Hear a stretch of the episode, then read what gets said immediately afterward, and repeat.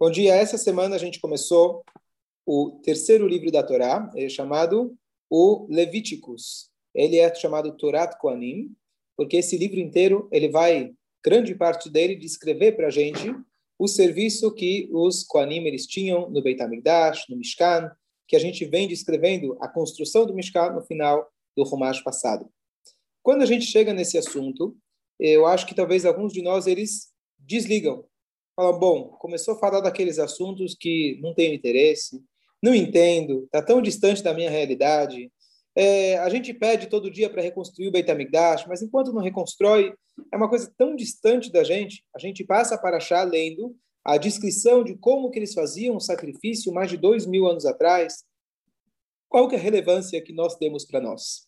Então, o que eu queria hoje é como introdução para esse novo Humash, que a gente desperte o interesse em tentar entender o que, que a gente está lendo. A gente possa acompanhar a Paraxá da semana, especialmente agora que a gente está em casa, ler, entender, entender que, além do sentido literal que está lá, tem muito sentido de tudo isso para o nosso dia a dia. Esse é o intuito do Shur de hoje. Então, a primeira pergunta é, logo essa Paraxá começa descrevendo sacrifícios. Como nós explicamos sacrifícios? Você pega um animal, e você simplesmente abate ele e queima ele no altar. O que, que significa isso? Será que Hashem precisa disso? Será que é justo, as pessoas questionam, será que é justo com um animal você pegar e matar ele para Hashem? O que, que significa essa ideia dos sacrifícios? Então, a grande primeira pergunta é como que a gente explica os korbanot? Será que a gente precisa? Qual que é o sentido da gente pegar um animal e ofertar ele no altar? Então é interessante que essa pergunta ela se tornou mais importante e mais comum nos dias atuais. Não estou respondendo a pergunta ainda, mas há poucos, poucas décadas atrás, ninguém estava nem um pouco preocupado com os animais. As pessoas mal tinham um respeito, digo, grande parte da, da sociedade, da humanidade, com a vida humana. Infelizmente, a gente vê que até os dias de hoje tem líderes que não estão muito preocupados com a vida humana. E o que acontece? Às vezes, acaba acontecendo de que ninguém parou para pensar se é justo com um animal ou não é justo. Será que a gente deveria fazer uma coisa dessas ou não? É claro que devemos, mas qual que é a explicação? Qual que é o sentido disso? Então, vamos tentar pegar algumas explicações. Eu vou trazer para vocês uma explicação do Rambam, duas, na verdade. O Rambam ele tem várias obras que ele escreveu, mas ele tem a obra dele monumental, que é chamado o Mishneh Torah, onde ele compilou todas as leis da Torá em 14 livros.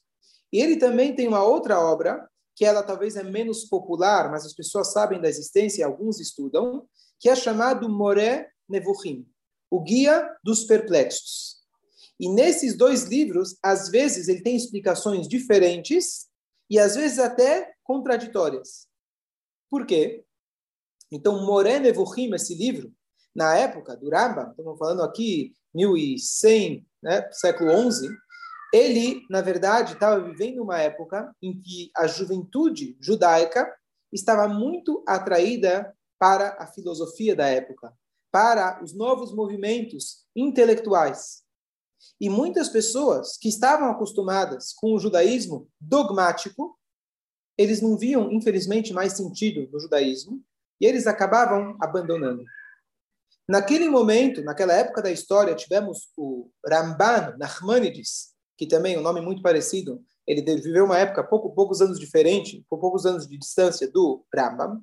Eles escreveram, e outros grandes mestres da época, livros que o propósito desses livros era tentar recuperar ou evitar que a juventude saísse do caminho da Torá. Qual foi o caminho, a linha de pensamento deles? Eles falaram, bom, se hoje o que predomina é a filosofia, a razão, nós precisamos mostrar que não existe, não existe razão ou filosofia mais elevada, mais inteligente, mais tudo do que a própria Torá. Então, o que, que eles fizeram? Eles escreveram livros que tentavam explicar todas as mitzvot da Torá de forma racional. Só que essa missão é uma missão meio impossível. Porque, por definição, a Torá é a sabedoria divina, é a sabedoria infinita, mas para aquele momento, isso foi muito importante, tentou, ajudou, imagino que muita gente a perceber como a Torá é profunda, como ela também tem muita razão, mas esses livros, como o próprio nome diz, é guia dos perplexos. Ou seja, se você não está perplexo, você não precisa ler esse livro. Esse livro é para aqueles que estavam perplexos, para aqueles que estavam com dúvidas. E aí, naquele livro, você poderia encontrar as respostas. Então, essa introdução que eu estou dando é para dizer apenas de que a resposta que ele dá no livro dele chamado Guia dos Perplexos, justificando, explicando os korbanot, não é uma resposta completa. Por quê? Os korbanot, e além de tudo, todas as mitzvot, elas são um mandamento de Hashem. Ponto final. Mas, naquela época, naquele momento, ele viu é, a importância de pegar também essa camada da Torá e racionalizar, inclusive mitzvot que não são é, é, compreensíveis. Então, vamos lá. O que, que diz o Moré Nevuchim em relação aos korbanot? Ele fala uma coisa muito curiosa. Ele fala o seguinte, o povo ficou no, no Egito durante 210 anos nós sabemos que eles estavam completamente assimilados na maneira de pensar, na maneira de agir. Eles faziam idolatria. E ao longo dos 40 anos, a gente percebe que isso foi um momento de crescimento para o nosso povo, um momento de reeducação para que eles pudessem receber a Torá, depois pudessem os seus filhos entrarem em Israel e de lá começar uma nação já agora preparada para poder cumprir os mandamentos de Hashem. O que acontece? Como você vai tirar alguém da idolatria? Como a gente comentou no Shur não faz tempo, que a idolatria naquela época era uma coisa muito forte, era uma, uma atração muito, muito forte. Como você vai tirar, pega alguém, por exemplo, que ele está ele tá viciado, a gente usa esse exemplo sempre, mas alguém está viciado em alguma substância muito forte. Se você corta aquilo de repente, ou alguém que bebe, alguém que fuma, se você corta aquilo de repente, a abstinência pode ser muito pior. Então, o que, que você faz? Eu não sou expert, mas você faz de forma gradativa. Você tenta substituir, ou mesmo uma, uma, uma boa dieta. Você não vai parar de comer. Você tem que substituir e fazer uma reeducação alimentar. Então, o que acontece? Ele explica o seguinte: o povo estava completamente imerso nessas idolatrias. Se você observar, se você observar os tipos de sacrifícios, os tipos de animais que a Torá orienta para você fazer no altar, eram justamente os animais que eram servidos como idolatria no Egito. O mais o exemplo mais comum é o carneiro. A gente sabe que o carneiro da própria Torá era uma idolatria egípcia. O que diz para a gente a Torá? Pega o carneiro, um carneiro de manhã, todos os dias do ano, um carneiro à tarde, e você oferta ele para Hashem. É como se fosse, isso nas minhas palavras, você está bagunçando fora de casa, você está fumando, cheirando, fazendo coisas fora de casa, sabe o que? Venha dentro de casa e vamos fazer isso de uma maneira saudável. Vamos substituir aquilo que você fazia de maneira errada e vamos fazer isso agora dentro de casa, dentro da minha casa, diz Hashem, no Beit Hamikdash. Então, essa explicação seria que os korbanot, eles vieram para transformar, substituir, reeducar o povo para que eles pudessem é, agora abandonar a idolatria e servir a Deus. Antes de vocês perguntarem, essa explicação não é completa. Número um, Hashem não deu a mitzvah por causa de alguma coisa. Hashem dá as mitzvot e às vezes ele explica por que, que ele deu aquela mitzvah, qual que é o objetivo daquela mitzvah. Então a mitzvah não veio como um curativo para uma ferida. A mitzvah não veio reparar um erro. A mitzvah é a ordem divina, independente. Número dois, alguém poderia argumentar e falar, bom, uma vez que o povo hoje não é mais idólatra, talvez não é, não mais necessidade de fazer os sacrifícios. Então, por isso eu volto e digo que essa explicação é do livro Guia dos Perplexos e não é a explicação total desse assunto. Então, essa é, esse é o primeiro comentário a respeito dos sacrifícios. Dúvida?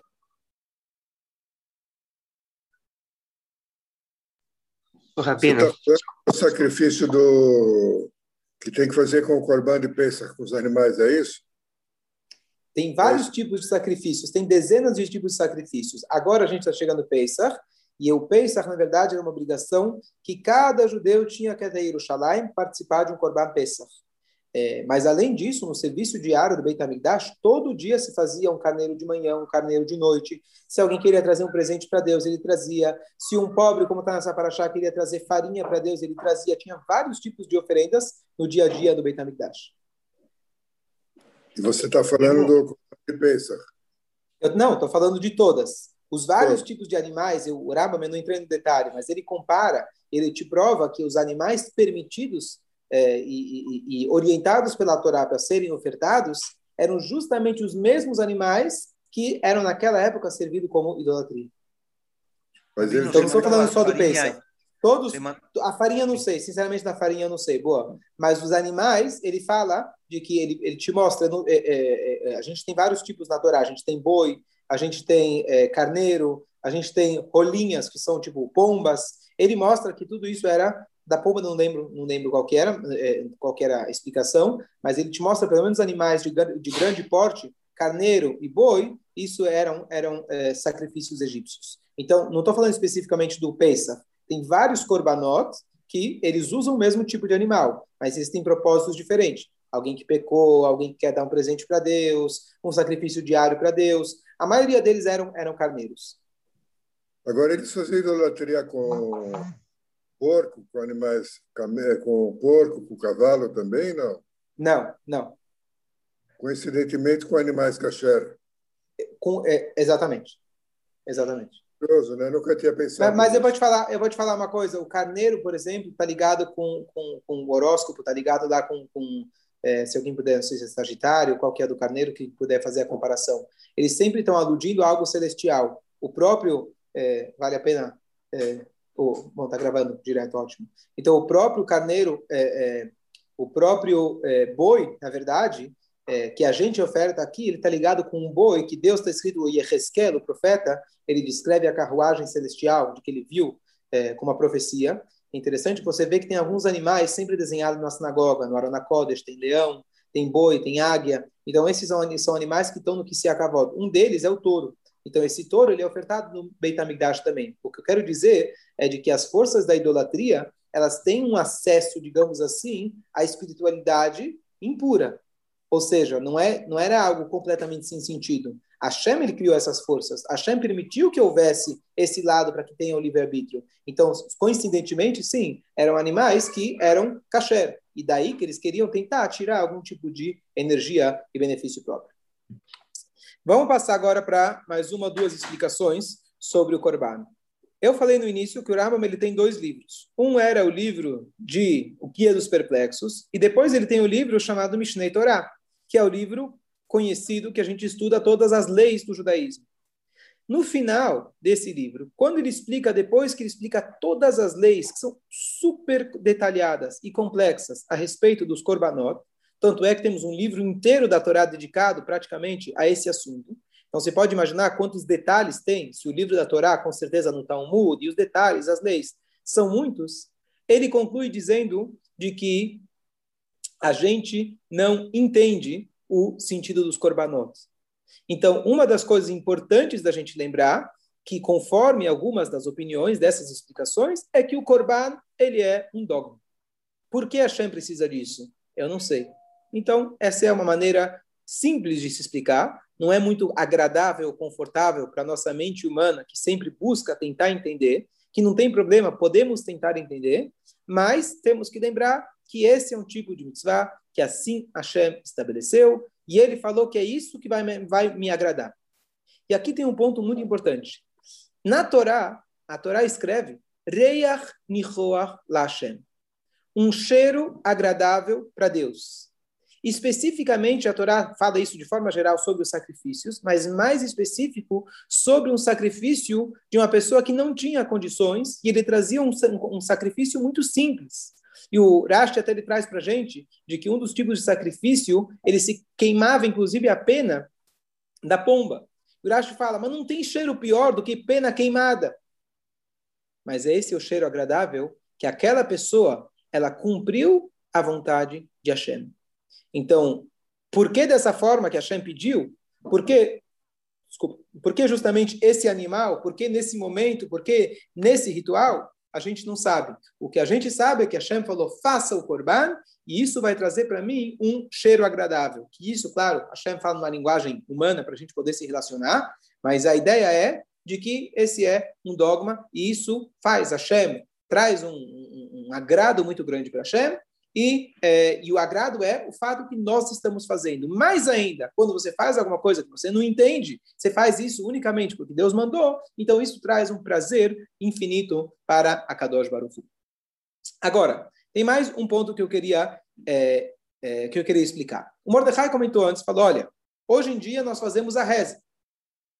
Então, se eu for te perguntar, na reza, você sabe quantas vezes a gente pede para Deus por favor, reconstrua o templo. Por favor, reconstrua Jerusalém.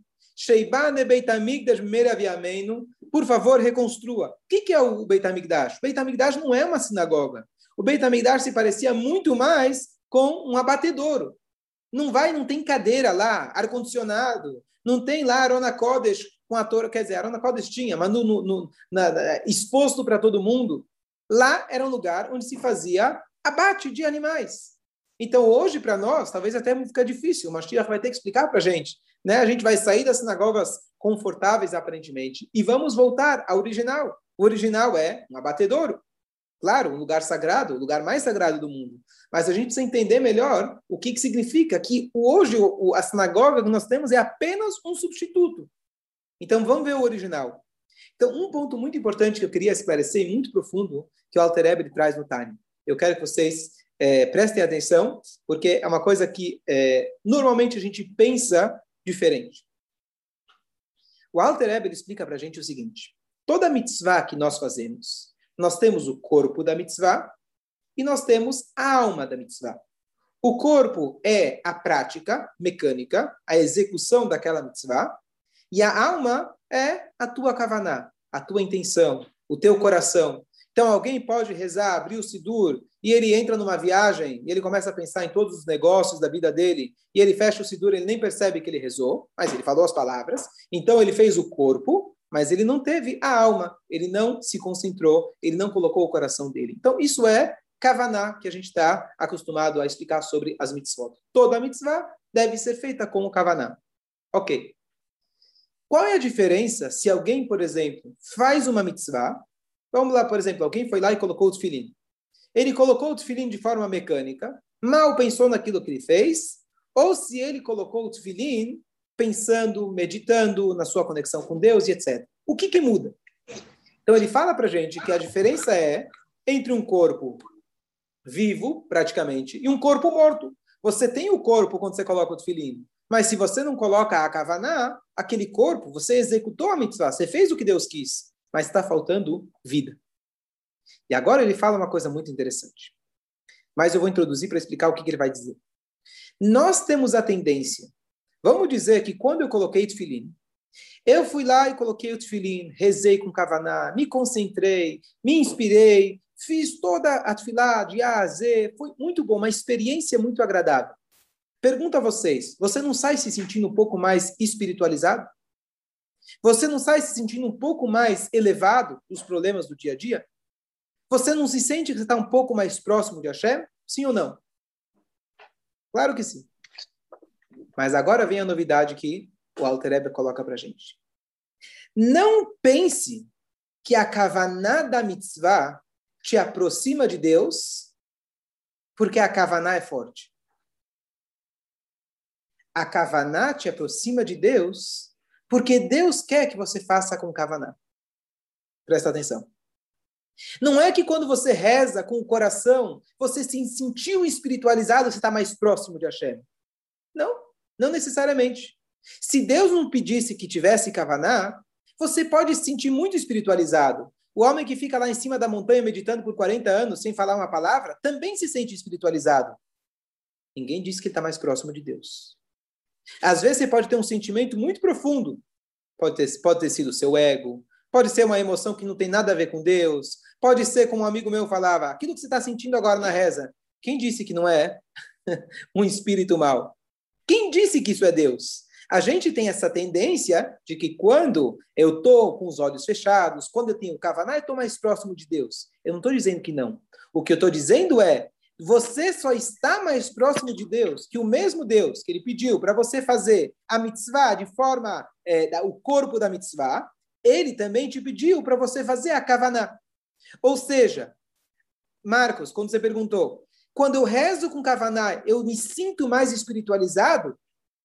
Porque assim Hashem estabeleceu. Porque ele pediu que você faça com Kavaná. Então, esse mesmo Hashem é aquele que pede que você vá até o Corban, pega um animal que pode parecer muito estranho, pode ser uma, parecer uma coisa até idólatra, como eu falei no início, mas o mesmo Deus é aquele que pediu para você fazer. E é isso que vai te aproximar de Hashem, de Hashem. Esse é o Corban. Então, o ponto que eu quero extrair daqui é que a gente está acostumado de a gente poder julgar o que é espiritual aquele nosso sentimento profundo, a gente acha que isso é espiritual. Não necessariamente. Ele é espiritual quando a gente está fazendo o que Deus mandou.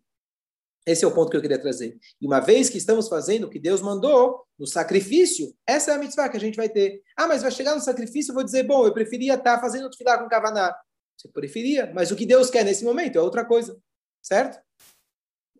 Não é exatamente o tema do Shur, mas só para falar em duas palavras para não ficar não ficar a questão. A pergunta é é, se a gente tem superstição, não tem superstição. Superstição no termo é, popular não temos. E temos o que se chama segular, só que segular talvez não temos uma tradução perfeita. É, as pessoas traduzem como uma simpatia e etc. As pessoas, superstição, a ideia é de a pessoa ter pegar um corta-caminho. A pessoa faz isso que você ganha aquilo, faz isso que você ganha aquilo. Isso não existe no judaísmo. Deus não é caixa rápido. Deus não é que você fala só porque você falou Elial Navi, você vai ganhar X. Não é isso. A questão é, nós queremos se aproximar de Hashem. E determinadas coisas que a gente sabe que foi falada, por exemplo, falou de Elial Navi, falar Motzei Shabbat, não vou entrar agora no detalhe, ou várias outras coisas que se fazem, é uma maneira da gente se aproximar de Hashem fazendo o que ele quer. Não é uma maneira de eu cortar caminho, de eu falar, bom, já que eu fiz isso, está garantindo minha parnassá. O resto que Deus mandou eu não faço. Essa é a grande diferença da idolatria. É uma questão que as, as pessoas sempre perguntam isso. As pessoas perguntam que, qual a diferença se você vai no Rebbe ou você vai no Guru? Qual a diferença se você abre um livro do Rebbe ou se você vai lá e abre Shalom, uma carta? Qual que é a grande diferença? A diferença é que quando você vai no Tzadik, ele vai te fazer, vai te ajudar a se tornar uma pessoa mais humilde, mais próxima de Hashem. E não, não vai te cortar caminho. Não vai dizer, faz isso, dá uma tzedakah que eu resolvo o teu problema.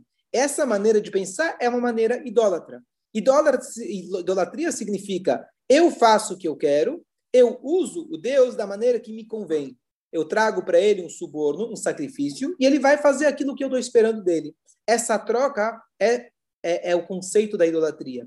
Nós, claro que a gente espera, e Hashem é o único que provê para a gente, mas a maneira da gente receber de Hashem e atrair, que Hashem dá atrair mais para fora, não é eu negando Hashem e te, querendo cortar caminho, eu querendo é, subornar ele com uma segulá, com um corbano, com uma tefilá, o que for. Isso, inclusive, está nos profetas, eu queria falar isso depois, mas já vou falar agora. Isso está nos profetas, que os sacrifícios, Deus fala nos profetas, eu não quero os sacrifícios porque são idolatrias. Peraí, mas Deus fala que tem que fazer sacrifício? O que, que significa isso? Numa época onde o povo judeu, eles estavam descumprindo com todas as mitzvot da Torá, eles mantiveram fazendo sacrifícios. Deus fala, o teu sacrifício é idolatria. Porque toda a ideia do sacrifício é você se aproximar de Hashem. E não você negar aquilo que eu peço e depois você vem me trazer um suborno. Esse suborno eu não aceito. Então, o conceito do Corban, o conceito da Segulot, a ideia nos aproximar de Hashem. A ideia é que a gente se torne mais humilde e não um corta-caminho. Sim, temos essa segulot, mas nenhuma segulá é algo aleatório, é algo independente das outras mitzvot. É algo que é um detalhe de uma mitzvah, é um cuidado com uma mitzvah, é uma maneira da gente se aproximar de Hashem para que a gente se torne mais humilde para poder ser um recipiente de atrair mais brachot de Hashem. Essa é a grande diferença. E essa é a ideia dos korbanot também. E o que eu quero dizer é que a tefilá é a mesma coisa. A tefilá é a mesma coisa. A tefilá só funciona, a tefilá só te incentiva, só te, te torna mais espiritual, porque assim Hashem estabeleceu. Isso vem de Hashem e não vem como uma idolatria, como a conveniência daquilo que eu decido, daquilo que eu acho. Porque se eu for baseado naquilo que eu acho, as pessoas vão dizer: bom, tem trechos da reza que me empolga, tem trechos que não empolgam. Eu acho que tem uma nova reza que eu posso inventar que vai me empolgar mais ainda. Não, não é assim. Você tem as diretrizes que Hashem nos deu. Essa é a diferença entre servir a Deus e a idolatria. Servir a Deus, você faz o que ele mandou servir a idolatria, você faz aquilo que te convém. Essa aqui é a grande diferença. Eu queria só concluir esse pensamento. Só, só que... terminar o que teu pensamento. Então, isso quer dizer. É...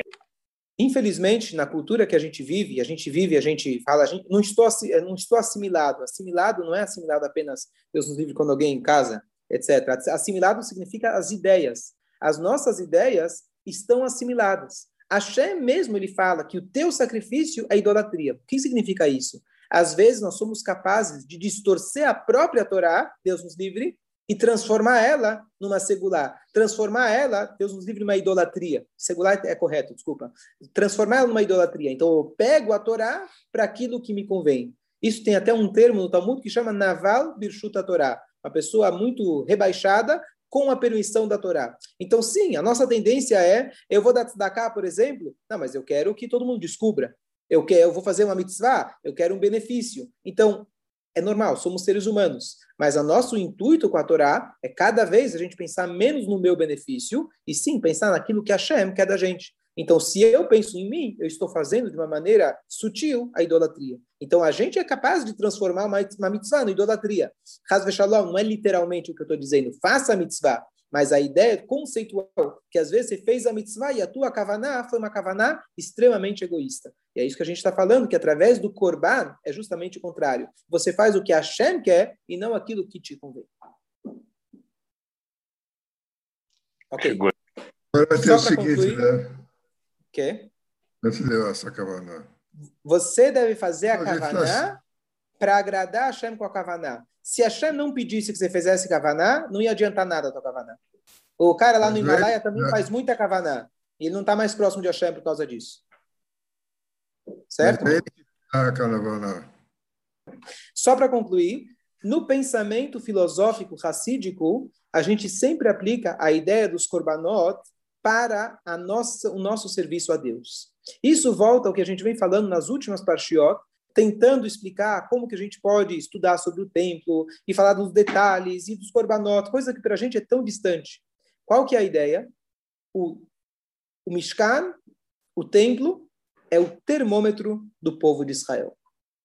O Mishkan, ele é a porta de entrada para os céus. Então, o que, que significa isso? A gente falou que quando o povo, por exemplo, estava em união, aqueles dois anjinhos do Arona Kodesh ficavam virados face a face. Ou seja, ele era o termômetro do povo de Israel. Se eles não estavam virados face a face, então significava que eles precisavam corrigir algum dos seus erros. Então o que acontece? Você quer olhar como nós estamos, você tem que olhar o templo. Hoje o nosso templo, infelizmente, está destruído significa que a gente tem muita coisa ainda para construir. Esperamos que já terminamos tudo e logo Mashiach chega ainda hoje. Mas esse é o nosso termômetro. Então, qual que é a ideia? O korban que você tinha e ofertava no templo era a maneira de você aproximar a tua beheimá, o teu animal interior para Deus. Então, um dos pensamentos clássicos, o Alter ele traz, logo no início dessa paraxá, no seu comentário, a Torá diz Adam que akriv mikem, um homem que, que é, ofertar de vocês. E ele diz, na, na, na organização da frase, deveria falar um de vocês que ofertar. Ele fala, não, o homem que ofertar de vocês. E ele conclui dizendo de que aqui a Torá tem uma dica muito importante de que o verdadeiro korban é de vocês. O sacrifício do animal era só a gota d'água era só a última martelada. Qual que é toda a ideia do sacrifício? Você sacrificar o teu animal. Pegar aquele animal que ele tem um sangue, aonde ele está acostumado a seguir apenas os seus instintos, esse é o animal, e você sacrifica ele, pega o sangue dele e eleva esse sangue para o altar. Significa, um exemplo típico, um exemplo fácil, a pessoa que está muito envolvida com os prazeres, com as tentações, com os instintos que o mundo oferece para a gente, Korban significa lekarev, aproxima.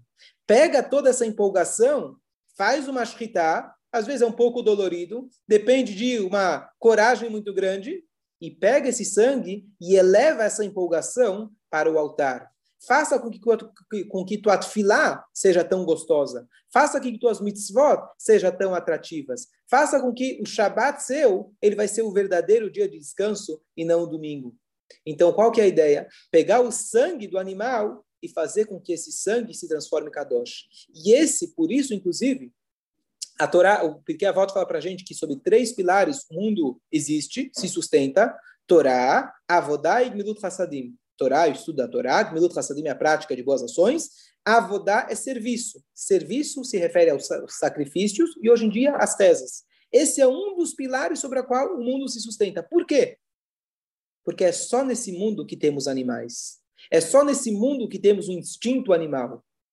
E aqui mesmo, exatamente aqui, a Hashem fala: eu tenho uma casa, eu tenho um local aonde você é capaz de transformar todo esse calor, todos esses desejos, todo o nosso ego e transformar para que seja um ego saudável, que seja um ego divino, que seja um ego que queira servir a Deus. Hoje, a gente faz isso através da nossa reza, meditando, rezando, reconhecendo a grandeza de Hashem. Dessa forma, você sai da reza sendo um pouco menos egoísta, sendo uma pessoa mais altruísta e pensando no objetivo na qual Hashem te colocou aqui nesse mundo. Então, o Korban era, que nem eu falei, era o termômetro, era a ação, era a atitude prática de todo esse trabalho emocional que deve ser feito juntamente com o Corban. Essa é toda a ideia do Corban. Com essa explicação, fica mais fácil para a gente poder se relacionar com essa ideia do Corban. Só para responder a pergunta da Hannah Gittel, como que eles faziam Korbanot no Shabat? Então, a resposta é a seguinte. É, os Korbanot, a gente pode falar o seguinte, pega, por exemplo, Rosh Hashanah. Rosh Hashanah, quando cai em dias de semana, você toca o shofar. Peraí, tocar shofar, não, de, não deveria se tocar shofar num Shabat, num Shabat qualquer.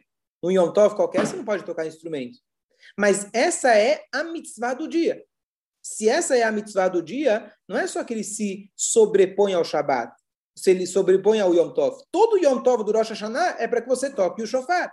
Então não tem como eu dizer, não, é, é Yom Tov, mas não toca o shofar. Porque todo o objetivo do Yom Tov é tocar o shofar. Certo? Quando cai no Shabat, tem outra questão, não vou entrar agora. Então, essas, esses korbanot, não é que eles empurram o Shabat, dispensam o Shabat. O que, é o Shabat? No Shabat se trazia um sacrifício a mais.